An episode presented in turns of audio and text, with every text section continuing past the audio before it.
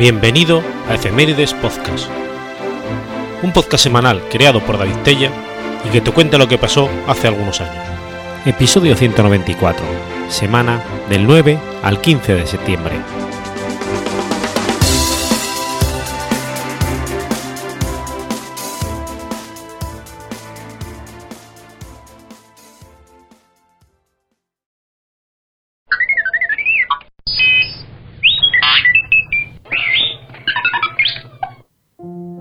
9 de septiembre de 1654. Muere San Pedro Claver.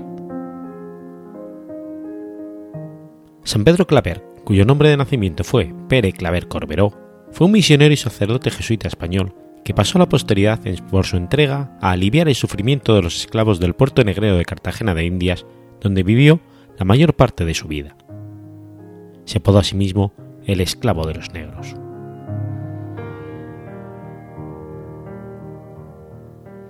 Pedro Claver Corberó nació en junio de 1580 en la villa de los Cántaros Negros, como se calificaba Verdú, Lérida, en el Valle de Urgel, y fue bautizado el 16 de ese mes con el nombre de Juan Pedro. Fue uno de los hijos del matrimonio de Pedro Claver y Minguela, y Ana Corberó. El padre era un modesto propietario de viñedos y olivares. Pedro no tenía aún 13 años cuando perdió a su madre y poco de 10 días después a su hermano Santiago. En 1595, con 15 años de edad, recibió la tonsura clerical en su pueblo y, apadrinado por un tío canónico, se trasladó en 1596 a Barcelona para estudiar letras y artes en el Estudio General de la Universidad. Terminada la retórica, entró en contacto con los jesuitas del Colegio de Belén para estudiar filosofía. Allí sintió la vocación por la Compañía de Jesús, en la que ingresó el 7 de agosto de 1602 tras un ferviente noviciado, y después de pronunciar sus primeros votos, pasó a Gerona a dedicarse al estudio de las humanidades.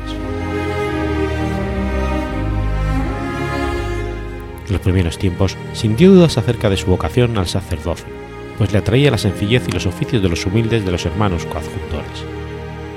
Esto explica la gran amistad y admiración que sintió por el Colegio de Nuestra Señora de Montesión, en, el, en Palma de Mallorca, donde fue destinado a ampliar sus estudios de filosofía con el hermano portero Alonso Rodríguez Gómez. Nacido este en Segovia e hijo de un comerciante de paños, Alonso se había hecho jesuita ya mayor, pues tras fallecer su padre tuvo que abandonar sus estudios en Alcalá y encargarse del negocio de la familia. Contrajo matrimonio y envidió y perdió sus dos hijos, ocasión en la que decidió hacerse religioso. La valoración de Pedro Claper hacia sus superiores era muy negativa. Pero mucho más decisivo que esta valoración fue el influjo que ejerció el humilde y místico hermano portero del Colegio de Montesión sobre Pedro Claver, ya que el joven jesuita consiguió permiso de los superiores para conversar todas las noches en cuarto, un cuarto de hora con Alonso Rodríguez. Pedro aprovechó a fondo estas charlas, cuyas luces recogía en un cuaderno que lo acompañó durante toda su vida. También recibió del gran hermano santo un libro de apuntes espirituales, un tesoro grande, como él decía, que legó al noviciado de Tunja, en Colombia, entonces Nueva Granada. Comenzaba su segundo año de estudios teológicos cuando el provincial, accediendo a su deseo, le destinó el 23 de enero de 1610 a las misiones transoceánicas del nuevo reino de Granada. Sin despedirse de su familia, se fue a pie en Valencia y después a Sevilla, de donde zarparía en la flota de galeones en compañía del padre Mejía y dos jóvenes sacerdotes.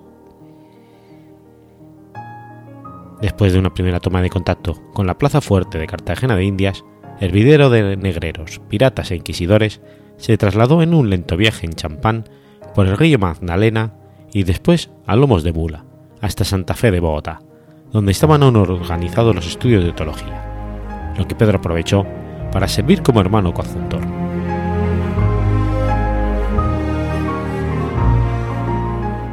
Clima de Bogotá no le sentaba de bien, ya que el sol dañaba su salud.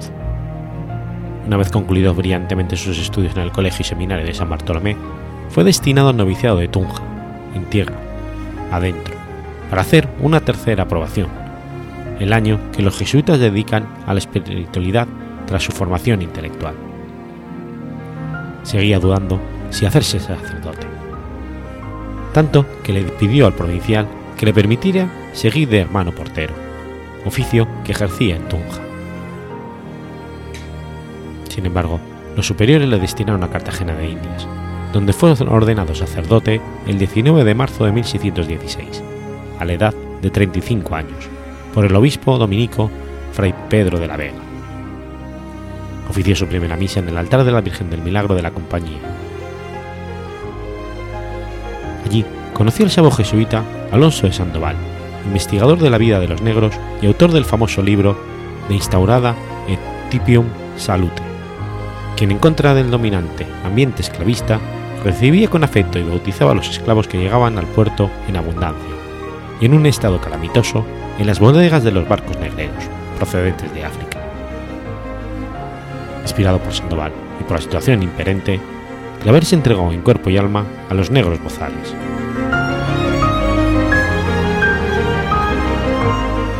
Por su clima caluroso, Cartagena de Indias era, por su posición en el Mar Caribe, el principal mercado de esclavos del Nuevo Mundo. Mil esclavos llegaban allí al mes, y los mosquitos y las enfermedades devoraban a los sanos. El precio de venta de un esclavo era dos escudos, y 200 el de venta. Aunque muriera la mitad del cargamento, el tráfico seguía siendo rentable. Ni las repetidas censuras del Papa, ni las moralistas católicos podían prevalecer contra este comercio movido por la avaricia. Los misioneros no podían suprimir la esclavitud, solo mitigarla. Sin embargo, Pedro Claver se enfrentó con hechos heroicos a esta ignominiosa trata. Pedro interpretó así el sentido del sacerdocio y el 3 de abril de 1602, al profesar sus votos perpetuos solemnes, estampó junto a su firma la que sería la gran consigna de su vida. Pedro Claver, esclavo de los negros para siempre. Esta fórmula de entrega personal, que implicaba trabajar únicamente por los etíopes, nombre que los españoles de la época daban indistintamente a los esclavos negros, se mantendría como firma en las siguientes tres décadas. Joven sacerdote siguió la letra el método empleado por el padre Sandoval. Procuraba enterarse con antelación de la llegada de un barco negrero y se informaba de qué nación venía para procurar intérpretes, que buscaba por toda Cartagena. Los amos de estos llevaban muy mal que se los pidiera y recibían a los jesuitas con insultos. Más tarde, el propio colegio llegó a comprar los negros intérpretes, grandes colaboradores de Claver. Entre ellos estaban Domingo Folupo, Andrés Sacabuche, José Monzola e Ignacio Soso, que a veces eran empleados en el colegio para otros menesteres, lo que ocasionó dos cartas de protesta del padre general Vitelici, quien apreciaba sinceramente la labor de Pedro.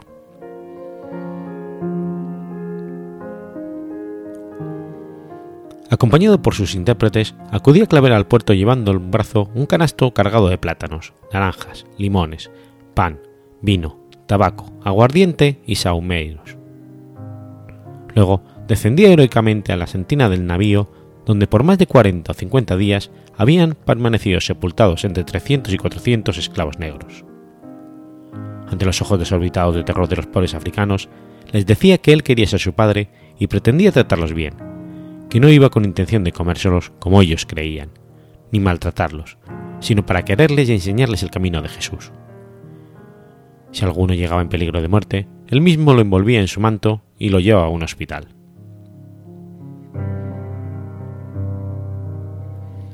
También para la catequesis seguía el método del padre Sandoval, explicándoles la doctrina cristiana a través de cuadros muy vivos y la ayuda de intérpretes escalonados en medio de una atmósfera irrespirable cuando sentía repugnancia, besaba las llagas de los esclavos y finalmente los bautizaba, en contra de lo que hacían algunos religiosos cuando los bozales eran cazados en África, que bautizaban en masa con una simple expresión.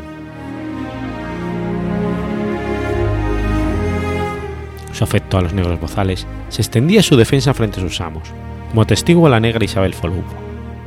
Cuando sabía que alguno flagelaba a sus esclavos, se presentaba en la casa y con súplicas o con autoridad les pedía que no los azotara. Su confesionario estaba reservado para los negros, mientras que grandes personajes de la ciudad tenían que hacer cola detrás de ellos si querían confesarse con el jesuita.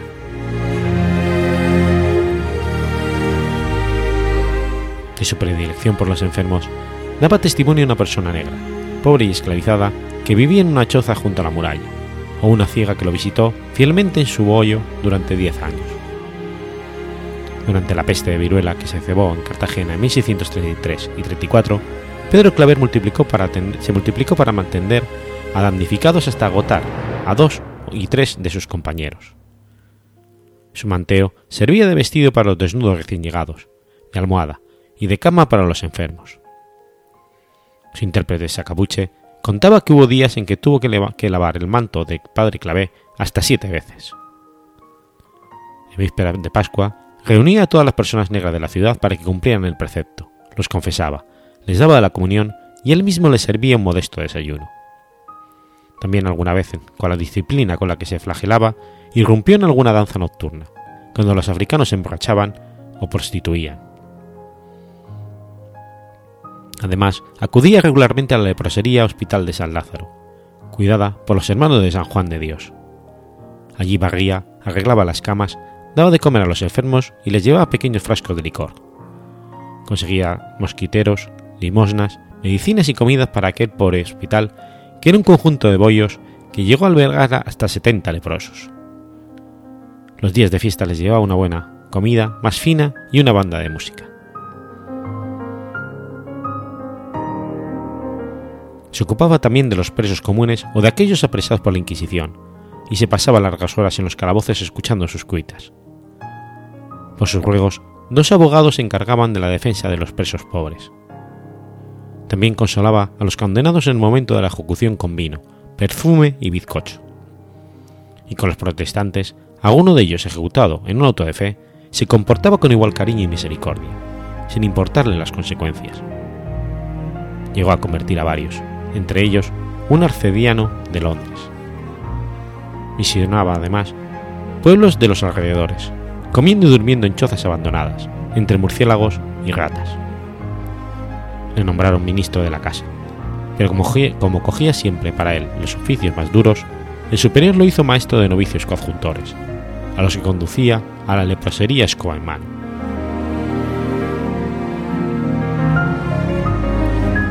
Para la oración le gustaba mirar un libro de imágenes de la vida de nuestro Señor y se detenía sobre todo en pasajes de la pasión que recordaba el resto del día.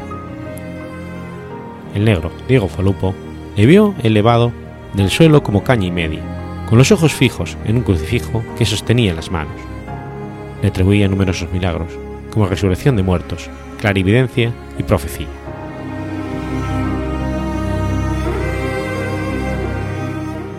En 1650, y tras predicar la cuaresma por los alrededores de Cartagena, Pedro Clavier pretendió entrar en Uraba, región de indios paganos, pero cayó enfermo. La víspera había confesado hasta las 10 de la mañana y cuando pretendió celebrar la misa, se sintió tan mal que se vio obligado a regresar a Cartagena. La peste había diezmado al colegio de jesuitas, donde había fallecido ya nueve miembros de la comunidad. Una parálisis le redujo a la impotencia y un tremendo temblor de las manos que según testimonio médico le desaparecía al decir misa. Sin embargo, aún logró hacer algunas visitas, gracias a una mula que le dejaron, estuvo a punto de matarlo. Pudo ir también a despedirse de doña Isabel de Urbina, su gran bienhechora, a quien le pidió que en adelante se confesara con su sucesor, el padre Diego Ramírez Fariña. Por entonces, desde la sublevación de Portugal, era raro el arribo de barcos negreros. Pero en 1652 llegó uno lleno de negros araraes. Pedro visitó a los negros, les llevó regalos y los instruyó para el bautismo. Así, físicamente impedido, permaneció los últimos cuatro años enfermo, en su celda, prácticamente solo y sin poder casi moverse en un espantoso estado de abandono por parte de los demás, que él, sin embargo, aceptaba. Falleció finalmente en la madrugada del 9 de septiembre de 1654.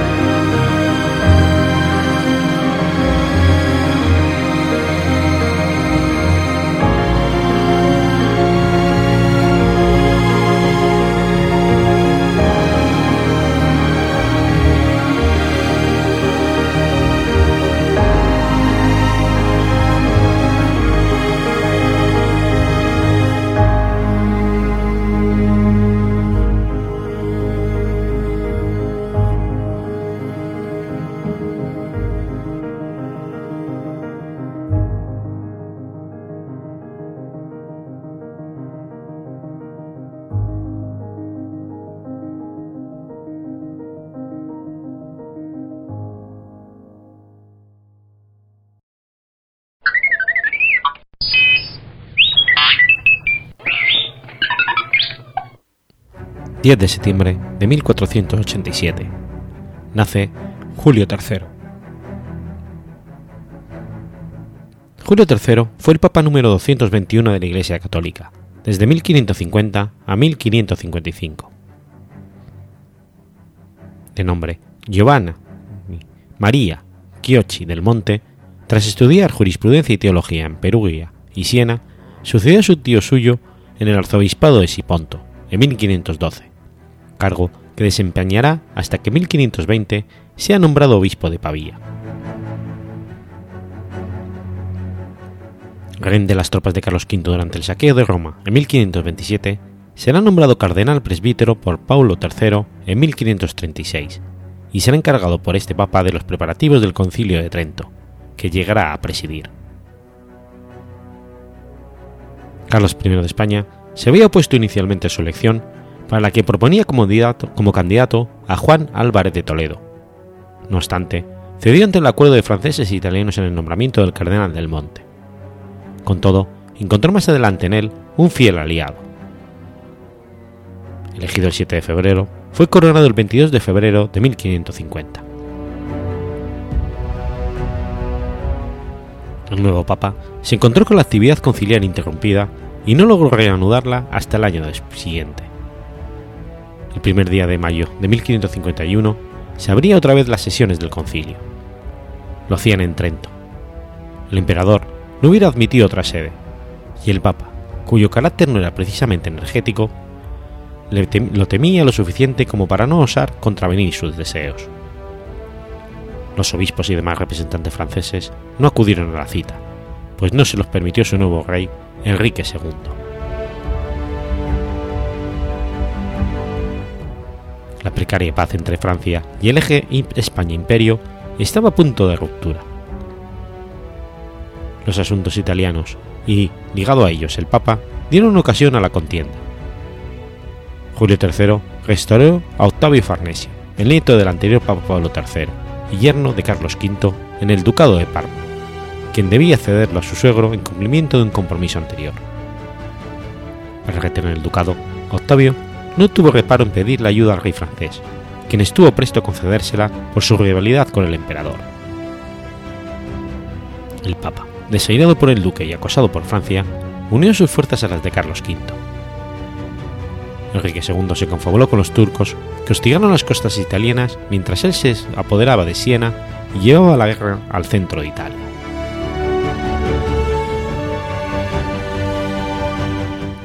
En 1551 firma el acta de creación de la Universidad Mayor de San Marcos, la decana de América, en la ciudad de Los Reyes, capital del Virreinato del Perú y actual capital de la República del Perú, rebautizada como Lima. Un año después, se clausuraba subitamente el concilio de Trento.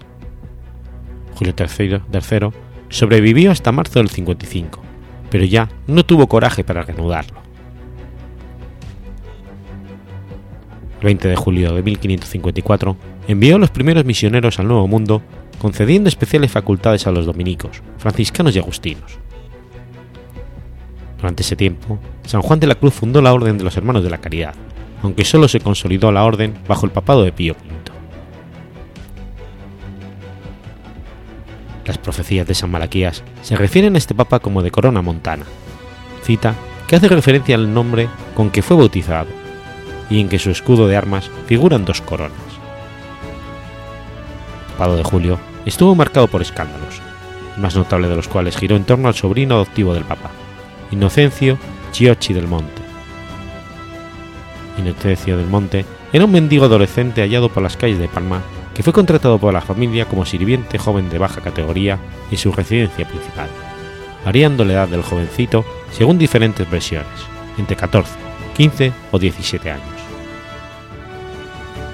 Tras la elevación de Julio papado, Inocencio del Monte fue adoptado por la familia por medio del hermano del Papa y muy pronto Julio lo convirtió en cardenal sobrino. Julio dispensó a su favorito con beneficios, incluyendo el ser el comendatario de las abadías de San Michel en Normandía y San Seno en Verona, y más tarde de las abadías de San Sássaba, Miramondo, Gotrafetra y Frascati, entre otros. Aun cuando comenzaron a aflorar rumores respecto a su particular relación entre el Papa y su sobrino adoptivo, Julio se negó a escuchar consejos. Los cardenales Reginald Paul y Giovanni Carafa advirtieron al Papa de las malas suposiciones a las que las elevaciones de un joven huérfano podrían dar. Este escándalo llegó a conocerse en su época como el enredo de enamores infantiles, o lo que es lo mismo, pedofilia. El poeta Joaquín Dubelay, que vivió en Roma durante ese periodo en el séquito de su pariente, el cardenal Jean Dubelay, expresó su opinión escandalizada de Julio en dos sonetos. A pesar del daño que el escándalo estaba infligiendo a la Iglesia, no fue sino hasta después de la muerte de Julio III en 1555 que se pudo hacer algo por frenar la visibilidad de inocencia. Fue sometido a destierro temporal tras el asesinato de dos hombres que lo habían insultado, y luego otra vez después de la violación de dos mujeres. Él trató de usar sus conexiones con el Colegio de Cardenales para defender su causa, pero su influencia se había desvanecido y murió en el olvido. Fue enterrado en Roma, en la capilla de la familia de Del Monte. Una de las consecuencias del escándalo del cardenal sobrino, sin embargo, fue la reordenación del puesto de secretario papal del Estado, ya que el titular tuvo que hacerse cargo de los deberes que Inocencio del Monte era incapaz de realizar. El secretario de Estado, finalmente, sustituyó al cardenal sobrino como el funcionario más importante de la Santa Sede.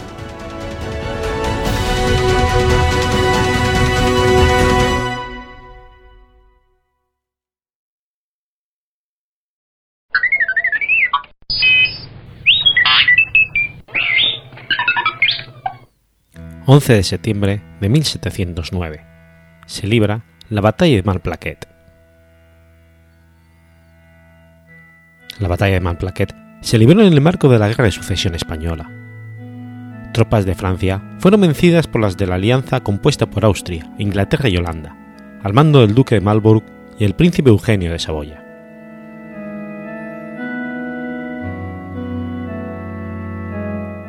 En junio de 1709, el ejército de la Alianza, 90.000 hombres y 120 cañones a las órdenes del duque de Marlborough y el príncipe Eugenio de Saboya, inició la campaña en Flandes con el asedio de Tournai.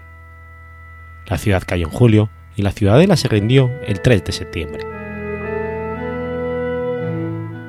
Entretanto, el ejército francés, mandado por Claude Louis Hector de Villars, esperaba la llegada de refuerzos procedentes del Rin y de España, pues era inferior al de la Alianza por contar 80.000 y 90.000 y 90 cañones nada más. No obstante, Pilar se vio obligado a presentar batalla en campo abierto para no perder la plaza de Mons.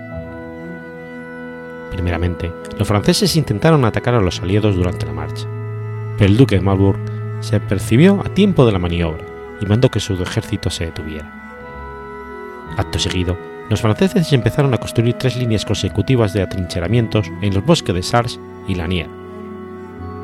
Si bien el duque de Marlborough concentró desde lejos el fuego de su artillería sobre esta zona, no pudo impedir que los franceses prosiguieran fortificándose.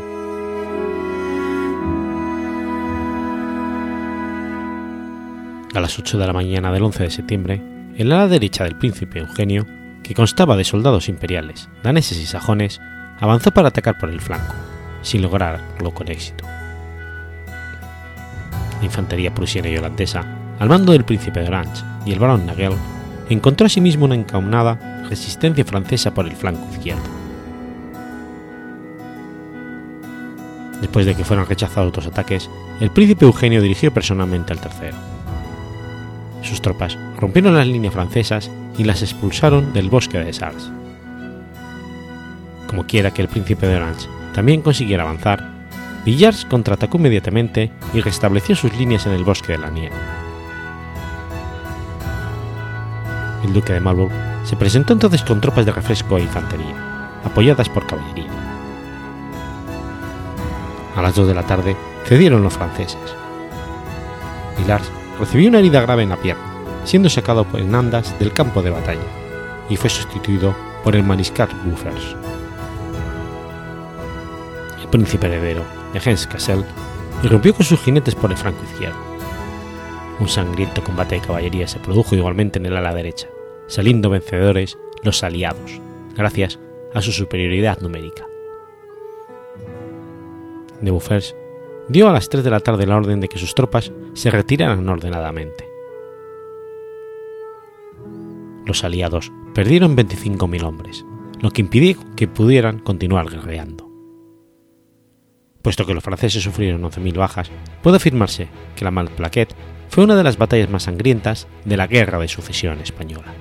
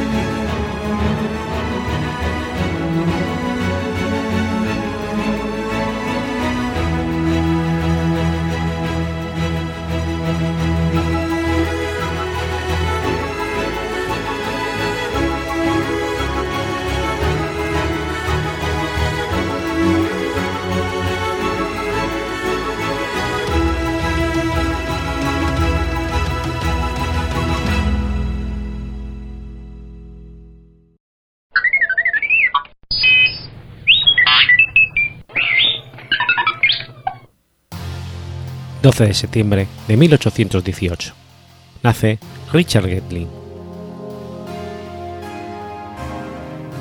El doctor Richard Jordan Gatlin fue un inventor estadounidense, conocido por ser el creador de la primera ametralladora efectiva, la ametralladora Gatling.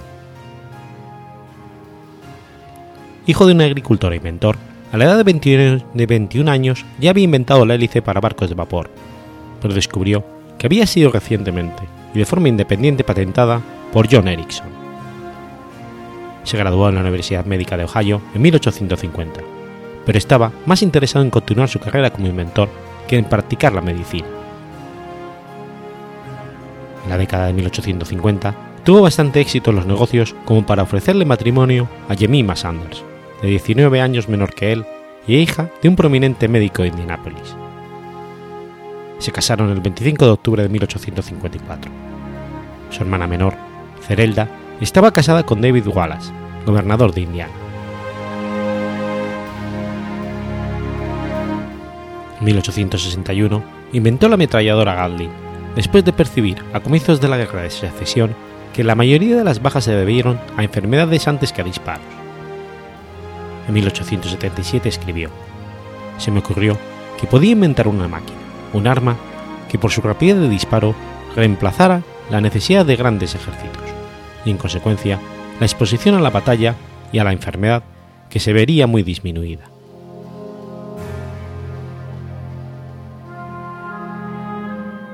Aunque fue acusado de ser un Copperhead debido a sus raíces con Carolina del Norte, nunca se pudo probar. Ganlin nunca estuvo afiliado a entidades gubernamentales o militares de los Estados Confederados. Tampoco vivió en el sur durante la Guerra Civil. Después de desarrollar y demostrar un prototipo de trabajo, en 1862 fundó la Gatling Gun Company en Indianápolis para comerciar la ametralladora. Las primeras seis de serie fueron destruidas en un incendio en diciembre de 1862 en la fábrica donde habían sido elaboradas. Sin desanimarse, produjo 13 ametralladoras más, que se fabricaron en Cincinnati, mientras que el general Benjamin Balder compró 12 y el almirante David Dixon Porter compró una, no fue hasta 1866 que el gobierno de los Estados Unidos compró oficialmente ametralladoras Gatling. En 1870 vendió la patente de la ametralladora Gatling a la Colt Manufacturing Company.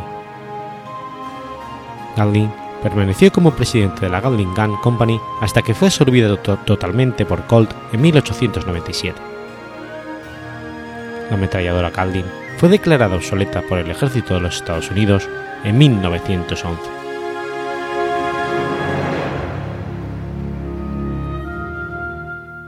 En sus últimos años de vida, se mudó a San Luis, Missouri, para formar una nueva empresa para la fabricación de arados y tractores.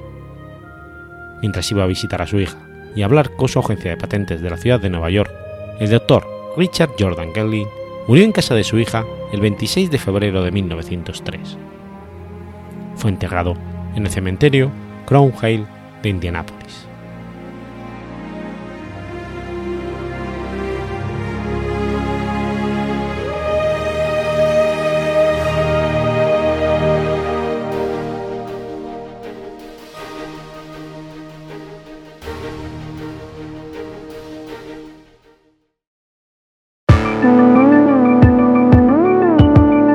18 de octubre de 2019 se cumplen 15 años de la publicación del primer podcast en español. 15 años de un universo sonoro apasionante, que nos proporciona compañía, entretenimiento, que nos informa, nos enseña, nos hace disfrutar en cualquier momento y lugar. Únete a esta celebración con el hashtag Día del Podcast, ayudando a difundir qué es un podcast a quien no lo conozca y a compartir tus programas favoritos. Visita www.diadelpodcast.com si quieres más información sobre cómo participar o si quieres saber más sobre el podcast y el podcasting. Soy Robert y yo escucho podcast. Únete al enjambre.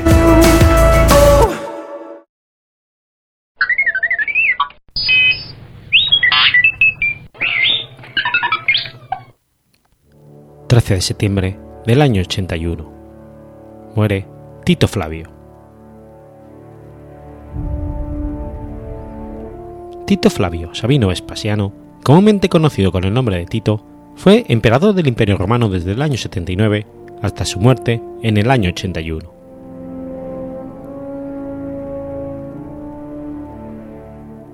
Tito nació en Roma, hijo mayor de Vespasiano y Domitila la mayor. Tito tuvo una hermana llamada Domitila la menor y un hermano, llamado Tito Flamio Domiciano, aunque conocido comúnmente con el nombre de Domiciano. Las décadas de guerra civil durante el siglo I a.C. habían contribuido enormemente al fallecimiento de la vieja aristocracia de Roma, que fue gradualmente sustituida por el poder por una nueva nobleza provincial durante la primera parte del siglo I. La familia Flavia surgió de la oscuridad bajo la dinastía Julio-Claudia, adquiriendo la riqueza e influencia necesaria para llegar al poder. El bisabuelo de Tito, Tito Flavio Petro, sirvió como centurión a las órdenes de Neo Pompeyo Magno durante la Segunda Guerra Civil. Su carrera militar terminó cuando Pompeyo sufrió una derrota aplastante a manos de Julio César en la batalla de Farsalia, en el 48 a.C. Sin embargo, Petro logró mejorar su situación casándose con Tertula, una mujer sumamente rica cuya fortuna garantizó el ascenso del hijo de ambos, Tito Flavio Sabino I, el abuelo de Tito. El mismo Sabino amasó una gran riqueza como recaudador de impuestos en Asia y como banquero en el Bacio. Casándose con Vespasiano Napoleón, se alió con una de las familias patricias de mayor abolengo aristocrático. La riqueza y el linaje de Vespasiano Napoleón y Tito Flavio Sabino I garantizaron el ascenso de sus hijos, Vespasiano y Tito Flavio Sabino II, al rango senatorial. Tito sirvió como tribuno militar en el distrito militar de Germania Inferior entre el 57 después de Cristo y el 59 después de Cristo, y en Britania, llegando con los refuerzos necesarios tras la revuelta de Boudica. En el año 62 regresó a Roma y se casó con Arrecia Tertula, hija de un antiguo prefecto de la Guardia Pretoriana. Tertulia murió en el 63 y Tito tomó una nueva esposa llamada Marcia Fornila, que, pertenecía a una familia aristocrática. No obstante, esta familia estaba dispuesta a unirse a la oposición al emperador Nerón. Su tío, Quinto Marcio Varena Sorano, y su hija Sarbelia fallecieron tras la fracasada conspiración de Cayo Carpulio Pisón en el año 65. No volvió a casarse de nuevo. Tito parece haber tenido muchas hijas, siendo al menos una de ellas Marcia Fornila. La única que llegó a la edad adulta fue Julia Flavia, que pudo ser hija de Arrecina, cuya madre también se llamaba Julia. Durante este periodo, Tito se dedicó a impartir justicia siendo cuestor.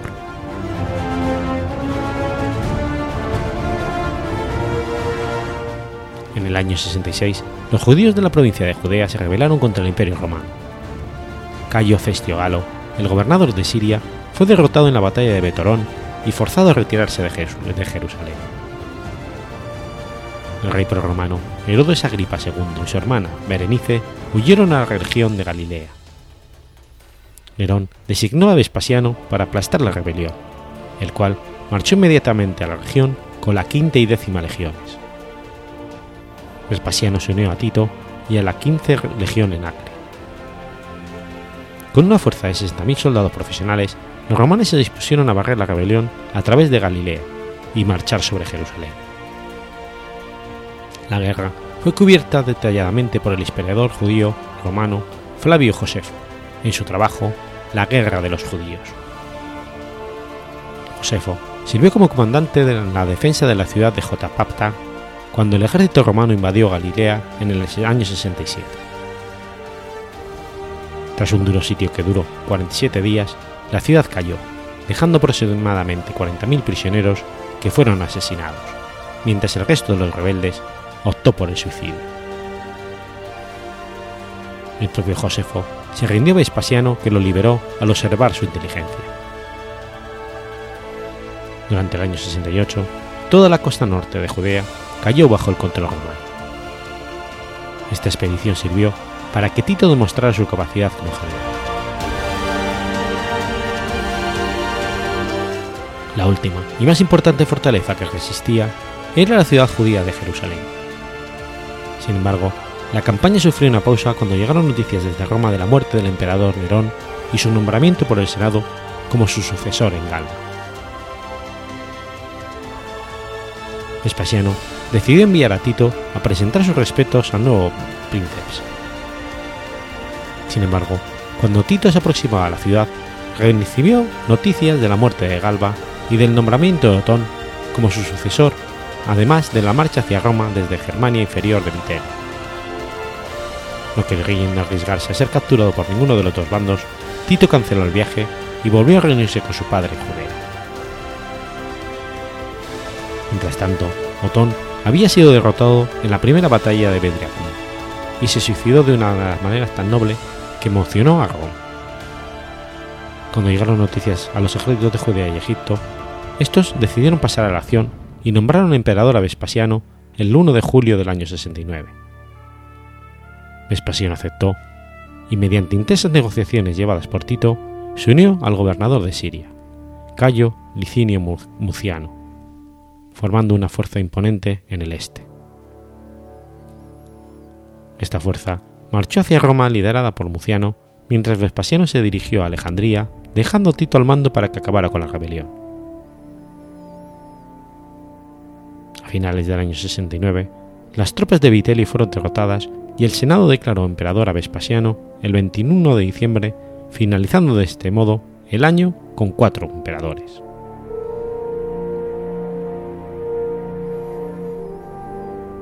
Mientras tanto, los judíos se hallaban envueltos en un conflicto civil entre ellos, dividiendo la resistencia entre los sicarios liderados por Simón Bar Giora y los fanáticos conducidos por Juan de Giscala. Tito aprovechó entonces la oportunidad de comenzar el asalto sobre Jerusalén. Al ejército romano se unió la Legión 12, que había sido derrotada bajo el mando de Cestio Galo. Desde Alejandría, Vespasiano envió a Tiberio Julio Alejandro para que actuara como segundo de Tito. Tito rodeó la ciudad al mando de tres legiones, sobre el lado occidental, y envió la décima sobre el monte de los olivos al este. Tito cortó los alimentos y el agua a la ciudad. Después, permitió la entrada de algunos judíos para celebrar la Pascua, negándoles después la salida. El ejército romano era acosado continuamente por los judíos y en una ocasión estos casi capturaron a Tito.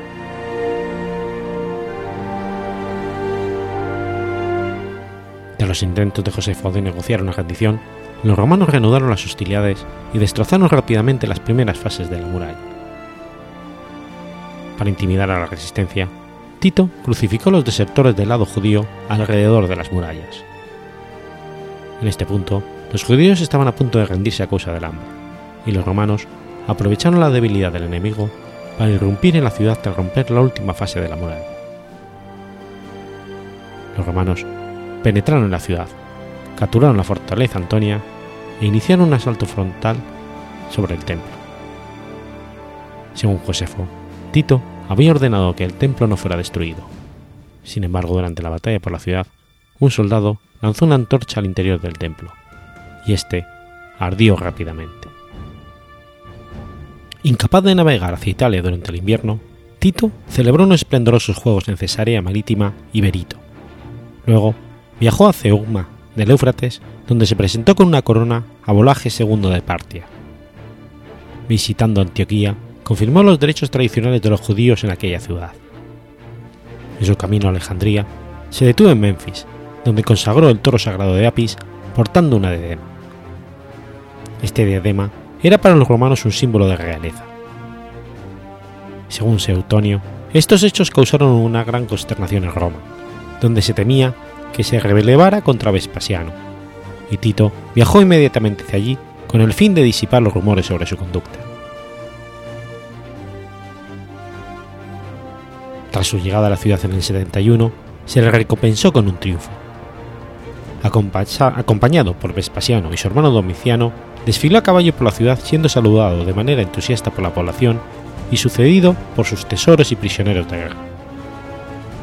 Josefo lo describe como una procesión con ingentes cantidades de oro y plata.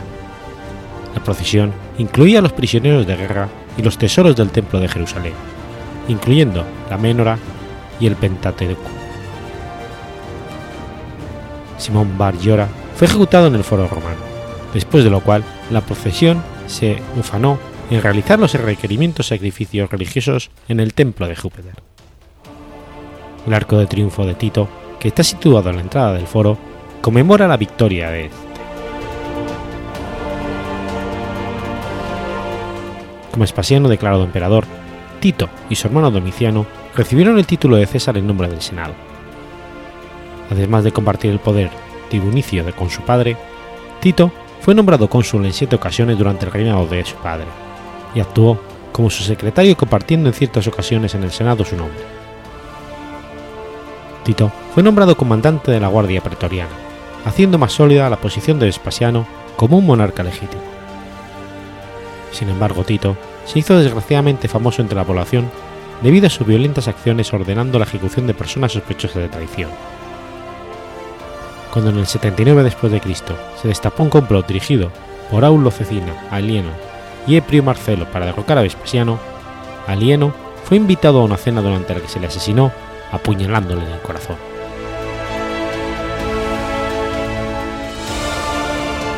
Durante la guerra judeo-romanas, Tito inició una relación con Berenice de Cilicia, hermana de Herodes Agripa II, que había colaborado con los romanos durante la campaña y luego había apoyado a Vespasiano en su camino hacia el trono. En el año 75, ella volvió junto a Tito y vivió abiertamente con él en el palacio de su prometido. Los romanos eran escépticos sobre esta relación y la desaprobaban. La presión del pueblo hizo que Tito se separara de ella. Sin embargo, su, reputación sufrió mucho a causa de esta relación.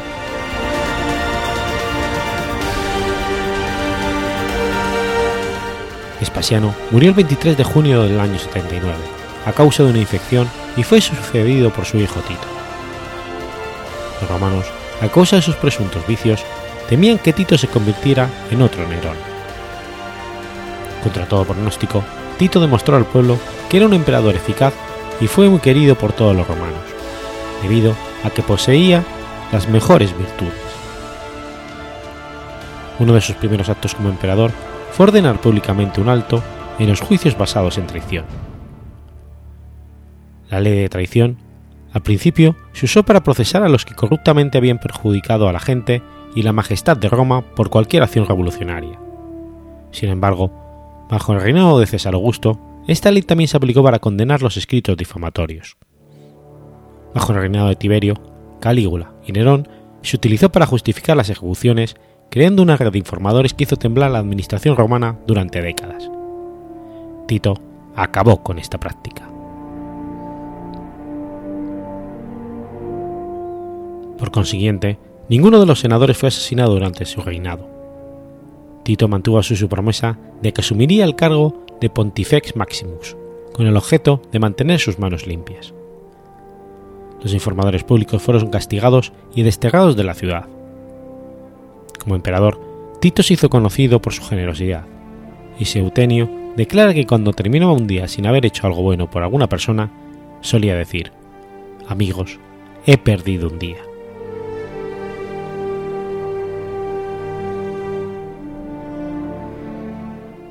Aunque su reinado estuvo ausente de conflictos militares y políticos, Tito tuvo que afrontar un gran número de desastres durante su mandato. El 24 de agosto del año 79, apenas dos meses después de su acceso al trono, el monte Vesubio entró en erupción, causando la completa destrucción de las ciudades de Bahía de Nápoles.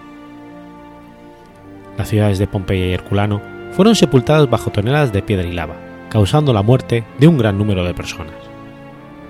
Tito designó a dos excónsules para dirigir las tareas de reconstrucción y donó una gran cantidad de dinero del Tesoro Imperial con el fin de ayudar a las víctimas del volcán. El propio Tito visitó Pompeya tras la erupción y después otra vez más al año siguiente. Durante la segunda visita, un incendio que duró tres días estalló en Roma. Aunque el grado de destrucción no fuera tan desastroso como el gran incendio del 64, Dion Casio registró una larga lista de edificios públicos que, fueron dañados parcialmente o consumidos totalmente por el fuego. Estos incluían al, Panteón de Agripa, el Templo de Júpiter, el Diribitorium, el Teatro de Pompeyo y la Saepta Julia, entre otros. De Tito pagó de su bolsillo los daños ocasionados por el fuego. Al parecer, hubo una plaga durante el incendio, aunque se desconoce la naturaleza de la enfermedad y el número de fallecidos.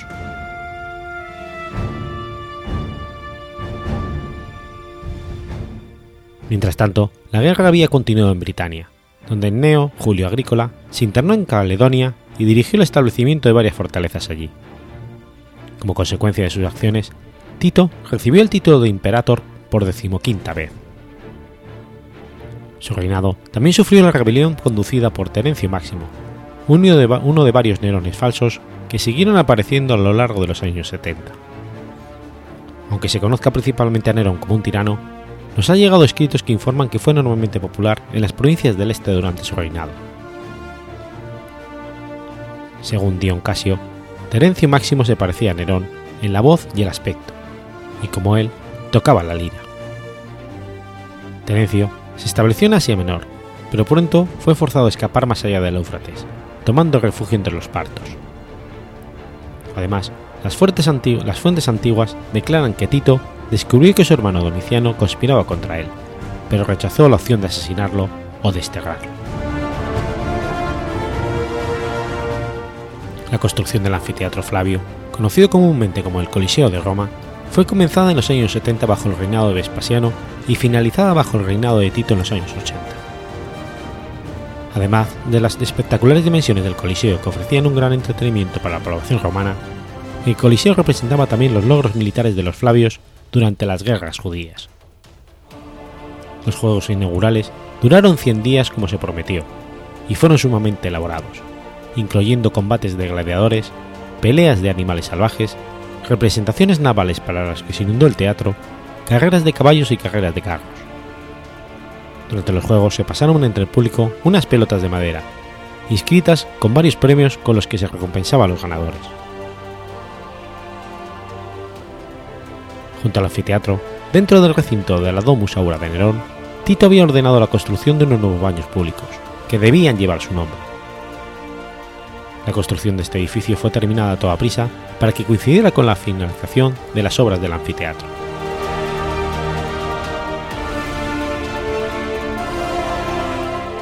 La práctica del culto imperial fue resucitada por Tito, aunque al parecer encontró algunas dificultades, ya que Vespasiano no fue edificado sino hasta seis meses después de su muerte. Para más honra y gloria de la dinastía de los Flavios, se iniciaron las obras del templo de Tito y Vespasiano, que finalizarían durante el gobierno de Domiciano. Al finalizar los Juegos, Tito dedicó oficialmente al pueblo la construcción del anfiteatro y los baños, lo que debió ser su último acto como emperador. Tito partió para los territorios de los Sabinos, pero cayó enfermo y murió a causa de las fiebres. Al parecer, en la misma finca que su padre. Según parece, las últimas palabras que pronunció Tito fueron, solo he cometido un error. Tito había gobernado el Imperio Romano durante dos años, desde la muerte de su padre, hasta su propia muerte el 13 de septiembre del año 81. Tito fue sucedido por Domiciano, cuyo primer acto fue edificar a su hermano. Según el Talmud, un insecto se introdujo en la nariz de Tito y se escondió en su cerebro durante siete años, causándole un gran dolor. Tito notó como el sonido de un herrero que martillea disminuía su dolor, tanto que pagó a unos herreros para que martillaran cerca de él. Sin embargo, aunque el efecto cesó, el insecto continuó en su sitio. Cuando Tito murió, abrieron su cráneo y encontraron que el insecto había crecido hasta alcanzar el tamaño de un pájaro. El Talmud cita esto como la causa de su muerte y lo interpreta como la venganza divina por sus malas acciones.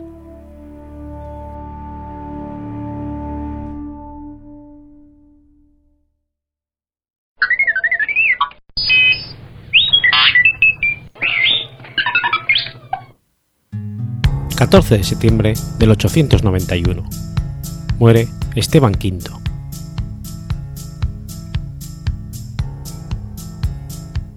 Esteban V fue el Papa número 110 de la Iglesia Católica del año 885 al 891.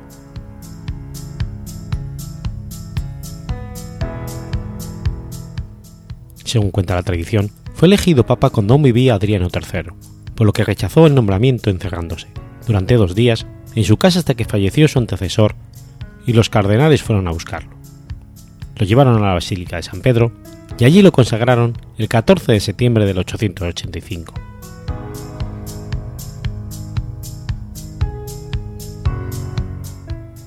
Con su pontificado se inicia el periodo conocido como la Noche del Papado, en el que los papas fueron meros títeres en manos de la nobleza. Nada más iniciado el mismo, en el 886, falleció el emperador bizantino Basilio I, a quien sucedió su hijo León VI el Sabio y que destituyó a Focio como patriarca de Constantinopla, a pesar de haber sido uno de los preceptores de la educación del nuevo emperador. Este acto, que en un principio pudo suponer esperanzas de un acercamiento de posturas entre Oriente y Occidente, no dio los frutos apetecidos debido al nombramiento, como patriarca de Constantinopla, de Esteban I, hermano del anterior emperador.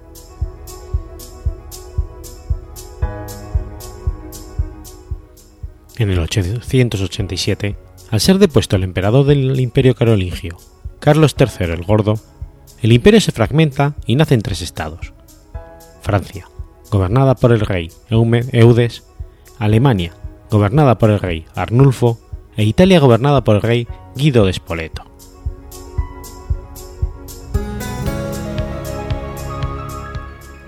Al año siguiente, en el 882, al fallecer Carlos III el Gordo, comenzaron las luchas para lograr la corona imperial. Guido de Spoleto, aprovechando su cercanía física al Papa y el hecho de que Arnulfo y Odo tuvieran problemas internos en sus reinados por sus invasiones vikingas, logró que Esteban V lo coronara emperador en el 891.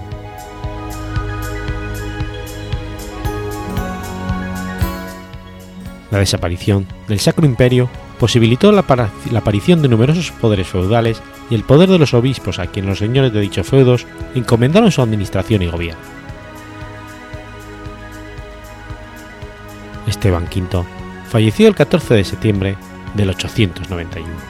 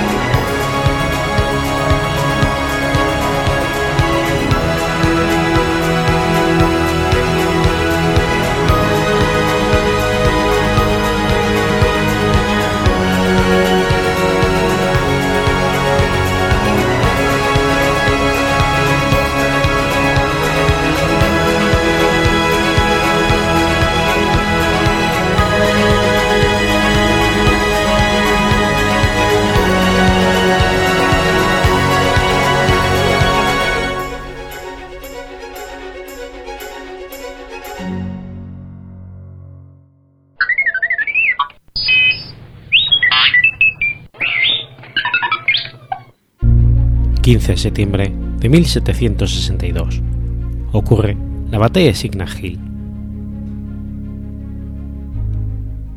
La batalla de Signal Hill fue una pequeña escaramuza, la última de la guerra franco-india.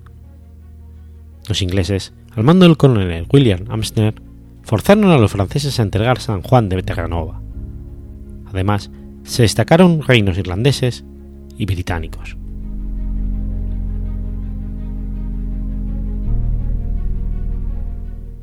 El 27 de junio del 1762, fuerzas francesas dirigidas por el conde Hausenville consiguieron que los ingleses entregaran San Juan. Durante las siguientes semanas, Hausenville consolidó la posición francesa en Terranova. Su sistema de defensa consistía en varios puestos avanzados, equipados con artillería, alrededor de Signal Hill.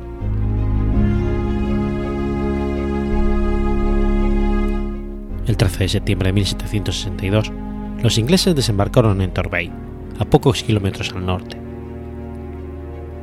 Bale fue incapaz de evitar el desembarco, por lo que envió un destacamento para defender Signal Hill, punto estratégico para dominar los alrededores, para obstaculizar el avance británico.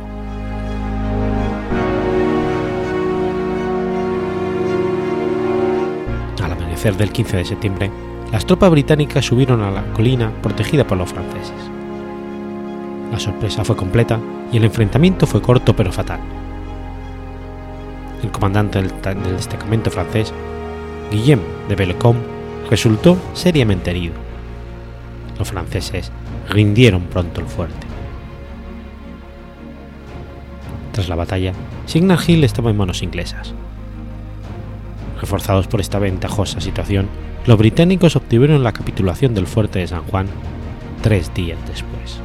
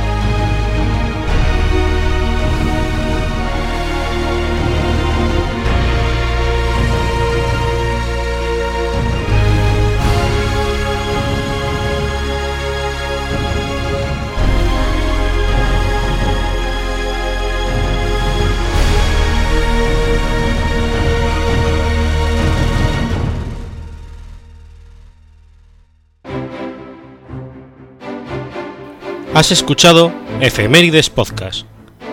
Si quieres ponerte en contacto conmigo, puedes hacerlo por Twitter a la cuenta arroba efemeridespod o mi cuenta personal, arroba telladavid, o por correo electrónico a la dirección efemeridespod.gmail.com. También puedes visitar la página web efemeridespodcast.es. Y recuerda que puedes suscribirte por iTunes y por iBox, y tienes un episodio nuevo cada lunes.